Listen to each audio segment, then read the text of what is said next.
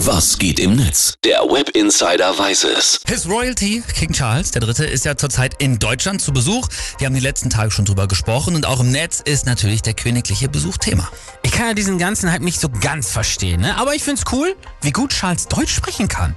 Hat er sicherlich von seinem Vater, Prinz Philipp, der hatte ja auch deutsche Wurzeln. Stimmt, Charles hat im Bundestag auf Deutsch eine Rede gehalten und beim Staatsbankett, einen Tag vorher hat er ja sogar auch einen Witz auf Deutsch gemacht. Es ist schön von Ihnen, dass Sie gekommen sind und mich nicht mit einem Dinner for One alleine lassen. Sehr gut. Was sagen die User zum Besuch von Charles und Camilla in Deutschland? Also es wurde he- einmal heftig diskutiert, ob man Charles überhaupt im Bundestag sprechen lassen sollte. Immerhin ist er ja als König nicht demokratisch gewählt und genau dafür ist der Bundestag ja ein Symbolbild. Ja. Viele User haben außerdem gelobt, dass Charles auf der Straße wirklich jede Hand geschüttelt hat, die ihm entgegengestreckt wurde. Aber am meisten wurde dann am Ende nicht über Charles, sondern über Campino von den Toten Hosen geredet. Wieso? Was war los? Campino war beim Staatsbankett eingeladen, ne? Genau. Er hat ja auch neben der deutschen die englische Staatsbürgerschaft, aber sein Outfit an dem Abend war wirklich besonders. Also er hatte so einen Frack an, ne? Die Haare auch nach hinten gemacht mit Pomade. Er sah so ein bisschen aus wie so ein verrückter Dirigent. Das ist also quasi das genaue Gegenstück zu Olaf Scholz, äh, als der mal auf dem Regierungszug so einen schwarzen Hoodie Ja, anhatte, ne? ja. Das sieht einfach, es sieht verkleidet aus am Ende. so in den Twitter-Trends, in den Top 10, wirklich folgende Hashtags. Hashtag Campino, Hashtag Frack und Hashtag Punk. Und jetzt Ah. rate mal, Ja.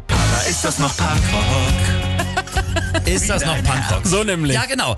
Aber äh, das ist auch schon wieder erstaunlich, wer sich da jetzt plötzlich dann kompetent, äh, kompetent genug fühlt, sich darüber ein Urteil zu bilden. Jeder. Nox Rotzlöffel schreibt sowas wie, selbst ein Bausparvertrag bei Schwäbisch Hall ist mehr Punk als Campino.